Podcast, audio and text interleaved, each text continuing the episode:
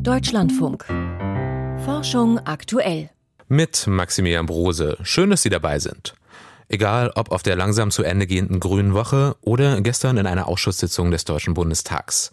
Das Thema Diversitätskrise, das hat gerade Konjunktur. Schließlich muss auch Deutschland rasch Wege finden, um dem Artensterben entgegenzuwirken. Und dabei will auch die Wissenschaft helfen, und zwar in Form eines nationalen Biodiversitätsrats. Das gleich ein Thema bei uns, genau wie die Frage, wie Wirtschaftswachstum weltweit die Population großer Raubtiere zurückdrängt. Bevor es aber um die Fragen des Artensterbens geht, geht es jetzt erstmal um einen Punkt, der spätestens seit ChatGPT in aller Munde ist. Was kann künstliche Intelligenz eigentlich leisten? Sicherlich rechnen, programmieren und mittlerweile auch komplexe Texte schreiben. Aber mitfühlend oder empathisch sein, das gilt eigentlich als etwas, was wir eigentlich nur wir Menschen für uns beanspruchen. Doch es gab kürzlich zwei Experimente, die an dieser Vorstellung ein wenig rütteln. Piotr Heller erklärt, warum, worum es dabei genau geht und warum die Versuche sensible ethische Fragen berühren. Das Jahr 2023 war noch keine Woche alt, da gab es schon den ersten kleinen Technikskandal. Es ging um die Online-Plattform Coco, ein sogenanntes Peer-Support-Netzwerk. Menschen mit mentalen Problemen, Stress auf der Arbeit, Angst in der Schule, Liebeskummer, können hier von ihren Sorgen berichten. Andere Mitglieder antworten. Aber für einige Zeit antworteten dort nicht nur Menschen. Wie der Gründer Anfang Januar auf Twitter offenbarte, hatten er und sein Team eine Funktion hinzugefügt. Eine künstliche Intelligenz, die den Antwortenden besonders empathische, einfühlsame Texte vorschlägt. Der Aufschrei kam prompt. Hier wurde eine KI auf hilfesuchende Menschen losgelassen, um ein technisches Feature zu testen. Eine Interviewanfrage vom Deutschlandfunk hat Coco abgelehnt. Diese Woche erschien im Magazin Nature Machine Intelligence dann eine Studie, die im Grunde die gleiche Frage klärt wie das umstrittene Coco-Experiment. Nämlich, kann künstliche Intelligenz Menschen helfen, Empathie effektiver auszudrücken? Um diese Frage zu beantworten, hat der Informatikprofessor von der University of Washington, Tim Althoff, eine ethisch vertretbarere Methode angewandt. Er und sein Team ließen 300 Mitglieder einer anderen Peer-Support-Plattform Antworten auf typische Fragen verfassen. Die Hälfte bekam ein KI-Modell an die Seite gestellt. Es war darauf trainiert, die menschlichen Antworten empathischer zu gestalten. Ein Beispiel. Jemand schreibt, mein Job wird jeden Tag stressiger. Jetzt könnte jemand darauf antworten mit der Nachricht, keine Sorge, ich bin für dich da. Das ist nicht sehr empathisch, denn die Person macht sich bereits Sorgen. Wir haben unserem KI-Modell diese Antwort gegeben und es hat vorgeschlagen, ersetze das keine Sorge durch das muss echt schwer sein. Es bestätigt, dass die Person etwas durchmacht. Den Teil Ich bin für dich da behält es und schlägt vor hinzuzufügen, hast du versucht, mit deinem Chef zu sprechen? Have you tried talking to your boss? Wichtig ist, das Ganze wurde nicht auf hilfesuchende Menschen losgelassen. Andere Personen bewerteten die Antworten nach Empathie. Und tatsächlich, die Antworten, bei denen die KI nachgeholfen hatte, waren empathischer. Der Psychiater und Präsident der Deutschen Gesellschaft für Psychiatrie und Psychotherapie, Andreas Meyer-Lindenberg, war an der Studie nicht beteiligt. Er sagt, dass die Methode, KI zu nutzen, um die Antworten empathischer zu machen, durchaus hilfreich für solche Peer-Support-Angebote sein könnte wenn ich als derjenige, der kommt, nicht den Eindruck habe, dass derjenige, der mich berät, mich versteht, dann ist die Wahrscheinlichkeit, dass das zum Erfolg führt, sehr viel geringer. Insofern macht schon Sinn zu sagen, wenn man da eine Verbesserung erzielen will, würde man durchaus da angreifen können. Aber die Studie hat eine entscheidende Schwäche, weil sie aus ethischen Gründen nicht die Reaktion echter Hilfesuchender misst, ist unklar, wie die KI-Unterstützung auf sie wirkt. Beim skandalträchtigen Coco-Experiment kam laut dem Gründer der Plattform nämlich raus, sobald die Hilfesuchenden wussten, dass eine KI am Werk ist, funktionierte die Hilfe nicht mehr. Simulierte Empathie fühle sich leer an. Das kann man sich natürlich sehr gut vorstellen, dass so eine Reaktion es geben wird, ja. Und deswegen ist auch aus ethischen Gründen wirklich wichtig, dass man diese Programme so aufsetzt, dass sie eben nicht die tatsächliche menschliche Beziehung ersetzen, sondern die menschliche Beziehung ein Stück weit unterstützen. Das Experiment von Tim Althoff berührt eine der großen Fragen unserer Zeit. Wenn KI solche zutiefst menschlichen Eigenschaften wie Empathie zumindest unterstützen kann, welche Aufgaben sollten dann Computer übernehmen und welche der Mensch? Tim Althoff hat eine Antwort gefunden. Die zwischenmenschliche Verbindung sollte entscheidend bleiben. Wir wollten kein KI-Modell, das einfach alles ändert. Unser Modell gibt so wenig Feedback wie möglich, behält den Sinn der Nachricht bei, aber eben mit einem stärkeren Ausdruck von Empathie.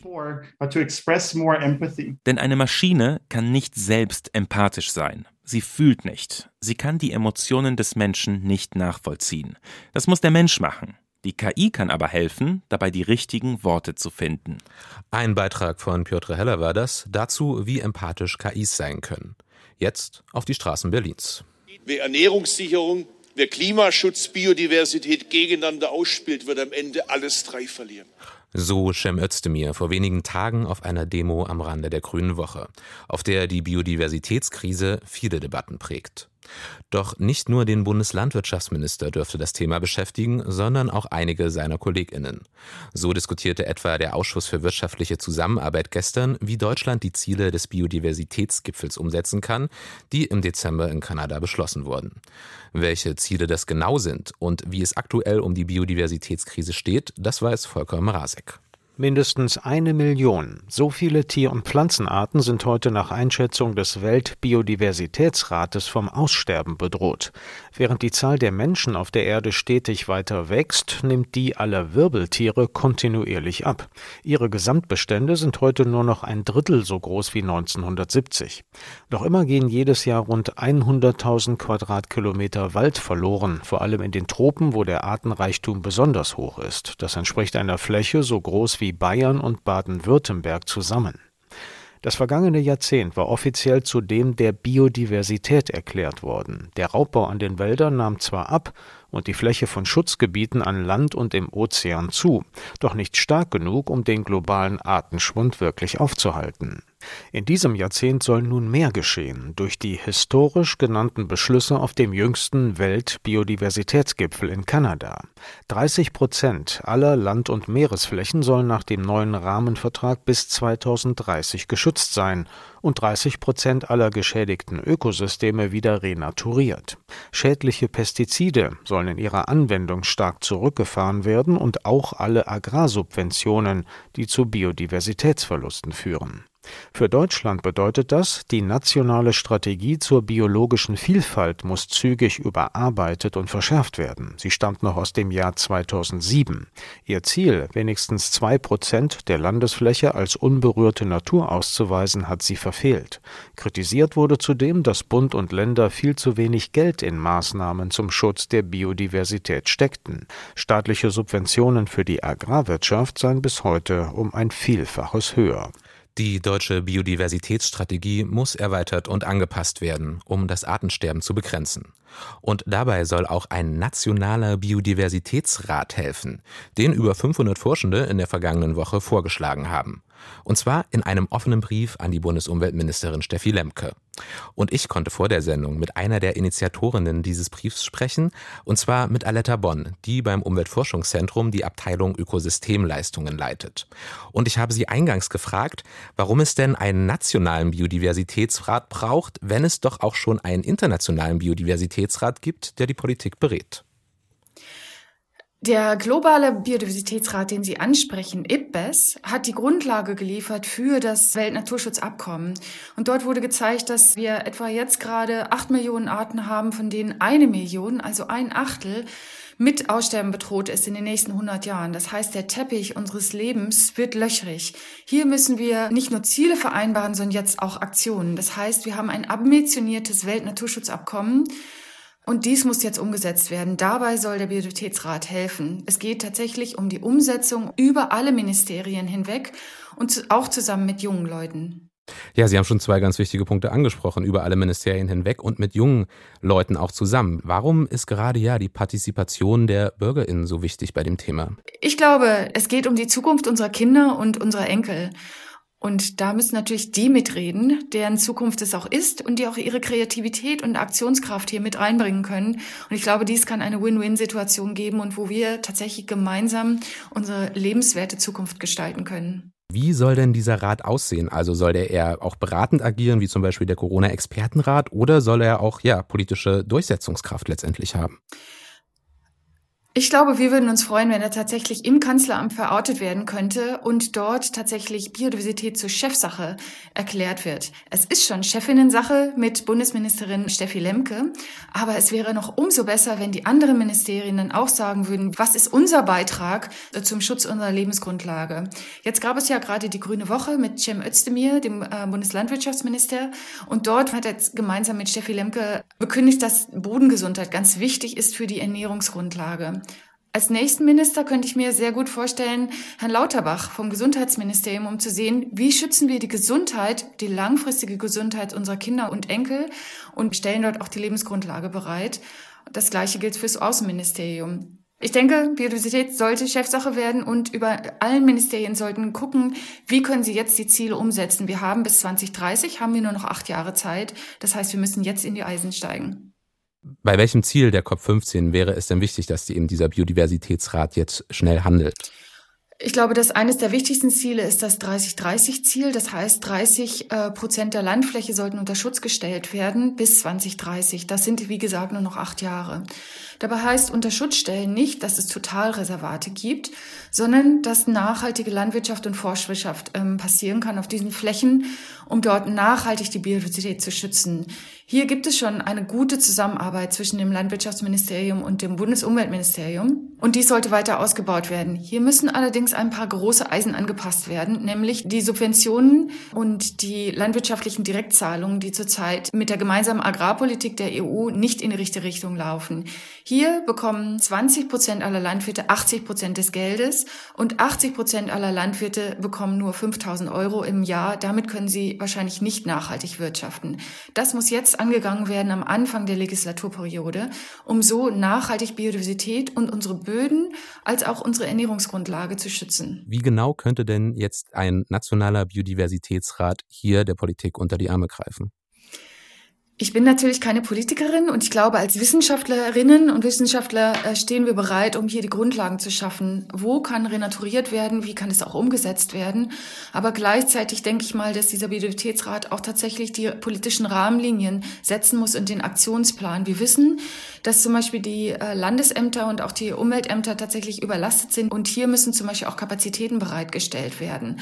Gleichzeitig müsste dann zum Beispiel ein Umweltgesundheitsministerium sagen, okay, wir sind jetzt dafür da, die Städte grün zu gestalten, weil wir wissen, dass die Natur in den Städten, auch die alltägliche Natur, gut für unsere menschliche Gesundheit und Psyche ist.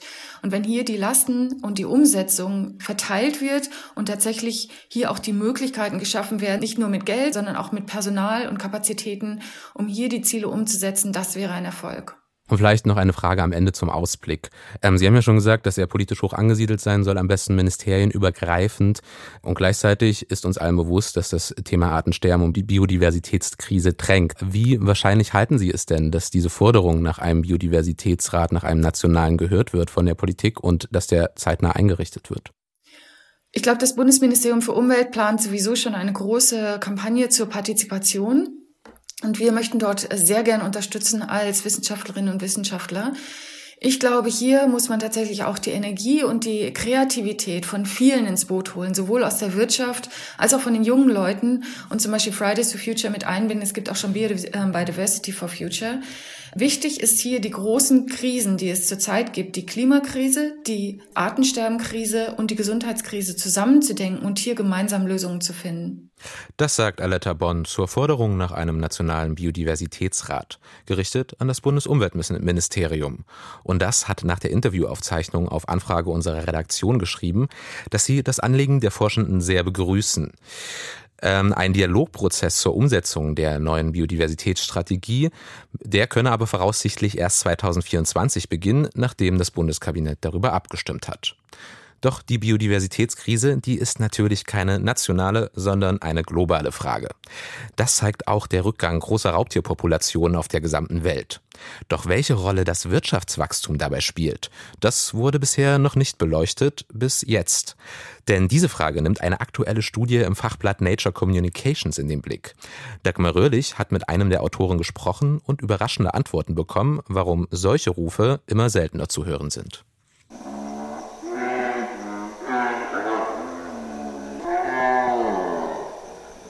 Ein Löwe in der Nacht. In mehr als 90 Prozent seines ursprünglichen Verbreitungsgebiets ist sein Brüllen heute nicht mehr zu hören. Doch warum verschwindet er? Ebenso wie andere große Raubtiere, seien es Luchse oder Tüpfelhyänen, Braunbären oder Wölfe. Eine erstmals durchgeführte Analyse lieferte nun Antworten. Compiled population trend data for all of these large carnivores, so how much a population changes over time. Wir haben für den Zeitraum zwischen 1970 und 2015 Daten zur Entwicklung der Populationen von rund 50 Arten großer Raubtiere in etwa 80 Ländern rund um die Welt zusammengestellt. Dann haben wir ermittelt, welche Faktoren dabei am wichtigsten waren. Dabei haben wir viele verschiedene Faktoren gefunden. Der Verlust an Lebensraum spielt eine Rolle, ebenso der Klimawandel. Doch die mit Abstand stärkste Auswirkung hatte die sozioökonomische Entwicklung. Das sei eine Überraschung gewesen, sagt der Ökologe Thomas Froderick Johnson von der University of Sheffield. Der Erstautor der Studie erklärt, je schneller eine Wirtschaft wachse, umso eher würden die großen Fleischfresser an den Rand des Aussterbens gedrängt.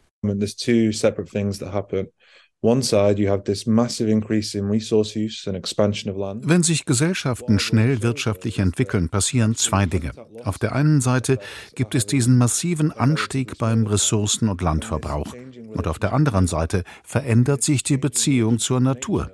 Unsere Arbeit zeigt, dass die veränderte Beziehung zur Natur erhebliche und lang anhaltende Auswirkungen hat, etwa über die Zunahme von Wilderei oder dass die Tiere, wenn sie Vieh reißen, öfter verfolgt oder getötet werden. Die Analyse zeigt, wann immer sich eine Wirtschaft rapide entwickelt, verlieren die Menschen ihre Toleranz gegenüber den Raubtieren. Die Konflikte explodieren. Solange es den Menschen vor allem darum gehe, aus der Armut herauszukommen, sei ihnen die Natur nicht so wichtig. But as this development level increases, mit steigendem Entwicklungsniveau ändert sich die Toleranz und die Beziehung zur Natur wieder. Sobald ein hohes Wohlstandsniveau erreicht ist, sind die Menschen bereit beispielsweise zu akzeptieren, dass Vieh gerissen wird und der Löwe kann bleiben. Je reicher die Menschen werden, desto größer ist im Allgemeinen die Toleranz. In fortgeschrittenen Volkswirtschaften mit langsamerem Wachstum würden die großen Raubtiere eher wieder als wichtiger Bestandteil der Ökosysteme akzeptiert. Dafür sei die Entwicklung in Europa das beste Beispiel. Für mich ist eine der wichtigsten Lehren aus unserer Studie, dass sich immer noch viele Länder in einer rasanten Entwicklungsphase befinden und dass wir versuchen müssen, die Menschen gezielt zu unterstützen, die mit der biologischen Vielfalt leben. Ein langsameres, nachhaltigeres Wirtschaftsmodell kann zwar die Raubtierpopulationen schützen, aber als Folge könnten die Menschen länger in Armut leben. Man müsse deshalb dringend Lösungen finden, die sowohl der biologischen Vielfalt als auch den Menschen zugutekommen. Ich denke, dass wir anfangen müssen, darüber nachzudenken, dass dies ein eher globales Problem ist und dass die Länder, die bislang finanziell profitiert haben, die sich schnell entwickelnden Länder zum Schutz der globalen Artenvielfalt finanziell unterstützen sollten. Ein Beitrag von Dagmar Röhrlich war das. Wer die Rechte indigener Bevölkerungsgruppen stärkt, fördert den Erhalt des brasilianischen Regenwaldes. Das ist die erste Meldung aus der Wissenschaft, heute mit Anneke Meyer. Das zeigt eine Analyse im Fachmagazin PNS Nexus. Ein Team unter der Leitung der University of Colorado in Boulder kartierte für den Zeitraum von 1985 bis 2019 die Rodung und Wiederbewaldung von Flächen im atlantischen Regenwald. Dafür benutzten sie Satellitenbilder. Regionen, die unter indigener Selbstverwaltung standen, hatten im Durchschnitt einen Zuwachs an Waldfläche von knapp 0,8 Prozent pro Jahr. Allerdings nur, wenn die indigene Bevölkerung auch rechtlich im Besitz ihres Stammesgebietes war und damit in der Lage, über die Nutzung durch Landwirtschaft, Bergbau oder Industrie zu bestimmen. Bei Flächen, die unter staatlicher Verwaltung standen, verzeichnete das Forschungsteam kleinere Renaturierungserfolge. Der atlantische Regenwald ist seit dem 16. Jahrhundert auf 12 Prozent seiner Ursprungsfläche geschrumpft. Seit den 1980er Jahren steht er offiziell unter Schutz. Trotzdem sind große Bereiche verloren gegangen. Vor der Geburt ist der Mensch doch ganz keimfrei. Dieses Ergebnis einer Studie im Fachmagazin Nature erklärt eine schwelende Kontroverse in der Medizin. Wann und wie entwickelt sich das Mikrobiom, also die Bakterien und Mikroorganismengemeinschaft unseres Körpers? Vor oder erst nach der Geburt? Diese Frage zu klären ist wichtig, denn die Körperkeime tragen dazu bei, unser Immunsystem reifen zu lassen. Lange galt die Annahme, dass Babys im Mutterleib in einer sterilen Umgebung heranwachsen und erst nach der Geburt mit Bakterien in Kontakt kommen. Doch dann hatten verschiedene Studien Keime in Proben von Fruchtwasser und Plazentagewebe gefunden. Daraus entstand die Idee, dass es so etwas wie ein vorgeburtliches Priming des Immunsystems geben könnte, was allerdings anderen etablierten Erkenntnissen widersprach. Ein fast 50-köpfiges Forschungsteam machte sich daran, die Frage ein für alle Mal zu klären, indem es die Studien noch einmal genau überprüfte. Das Ergebnis, bei den Bakterien im Fruchtwasser hat es sich nicht um ein fetales Mikrobiom gehandelt, sondern um Verunreinigung, wahrscheinlich durch das Mikrobiom der Forschenden. Ein Asteroid kommt der Erde heute Nacht ganz nahe. Der kosmische Besucher namens BU 2023 hat die Größe eines Lastwagens und wird in kaum 4000 Kilometer Entfernung an uns vorbeirauschen. Damit kommt er der Erde näher als viele der Satelliten, die sie umkreisen. Ein Hobbyastronom hat den Asteroiden vergangene, vergangenen Samstag entdeckt. Die NASA berechnete kurz darauf, dass ein Einschlag auf der Erde nicht zu befürchten ist. Den erdnächsten Punkt erreicht er laut Berechnung heute Nacht um halb zwei über der Spitze Südamerikas. Die Diagnose Autismus wird bei Kindern immer häufiger gestellt. In den letzten 20 Jahren nehmen die Fallzahlen weltweit zu. Aktuell berichtet eine Studie im Fachmagazin Pediatrics für den Großraum New York von einer Zunahme des, der Autismus-Spektrum-Störung auf das Dreifache. Das Team der Rutgers University, das die Zahlen erhoben hat, fand vor allem, dass es immer mehr autistische Kinder ohne kognitive Einschränkung gibt. Zwischen dem Jahr 2000 und dem Jahr 2016 verfünffachte sich ihre Zahl. Expertinnen und Experten gehen davon aus, dass der Anstieg in großen Teilen damit zu tun hat, dass Autismus bekannter geworden ist und besser diagnostiziert werden kann. Ob die Entwicklungsstörung auch tatsächlich häufiger wird, ist dagegen unklar. Infektiologen halten eine allgemeine FFP2-Maskenpflicht in medizinischen Einrichtungen für nicht länger nötig. Auch die Testpflicht für Krankenhäuser könne man ab sofort fallen lassen, schreibt die Deutsche Gesellschaft für Infektiologie in einer Stellungnahme. Die meisten Menschen in Deutschland seien inzwischen durch eine Impfung oder eine zurückliegende Infektion immunisiert. Auch die Intensivstationen seien nicht mehr so stark belastet. Die Ärzteorganisation sagt, dass SARS-CoV-2 damit ein Gesundheitsrisiko unter vielen ist. Die flächendeckenden Schutzmaßnahmen seien nicht mehr verhältnismäßig und könnten jetzt aufgehoben werden. Offiziell ist die Regelung zur Masken- und Testpflicht in medizinischen Einrichtungen noch bis April gültig. Was natürlich immer gilt, ist, dass für Menschen, die zum Beispiel mit einem geschwächten Immunsystem im Krankenhaus sind, spezielle Vorsichtsmaßnahmen eingehalten werden müssten. Sternzeit, 26. Januar. Von den Paralympics in den Weltraum. Ende November hat die ESA ihre neuen Kandidatinnen und Kandidaten vorgestellt, die in einigen Jahren ins All fliegen sollen. Vielleicht ist dann auch John McFall dabei. Der britische Mediziner verlor mit 19 Jahren bei einem Motorradunfall sein rechtes Bein. Bisher galt so eine körperliche Beeinträchtigung als Ausschlusskriterium. Eine Karriere als Astronaut war damit nicht möglich, so wie John McFall auch die von ihm gewünschte Laufbahn im Militär verwehrt blieb.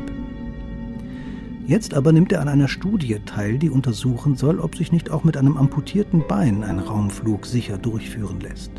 Dabei geht es nicht um den Aufenthalt in den schwerelosen Modulen der Internationalen Raumstation. Als kritisch gelten vor allem Start und Landung. Bei einem Notfall müssen die Frauen und Männer an Bord womöglich ganz schnell die Kapsel verlassen. Jetzt will die ESA erproben, ob sich auch ein Paraastronaut umgehend in Sicherheit bringen kann, ohne dabei den Rest der Besatzung zu gefährden. Auch die NASA und andere Raumfahrtagenturen beteiligen sich an dieser Studie. John McFall scheint für dieses Projekt perfekt geeignet. Er ist extrem sportlich und hat bei den Paralympics in Peking 2008 die Bronzemedaille im 100-Meter-Sprint gewonnen. Ob er wirklich jemals ins All fliegen wird, ist noch offen. Sollte sich aber herausstellen, dass Start und Landung sicher zu bewältigen sind, dann wäre John McFall womöglich bald der erste Para-Astronaut auf der internationalen Raumstation. Kann man auch mit einem amputierten Bein ins All fliegen? Das untersucht eine Studie gerade. Und ja, mit dieser Sternzeit, da geht Forschung aktuell für heute zu Ende. Mein Name ist Maximilian Brose. Kommen Sie gut durch den Tag.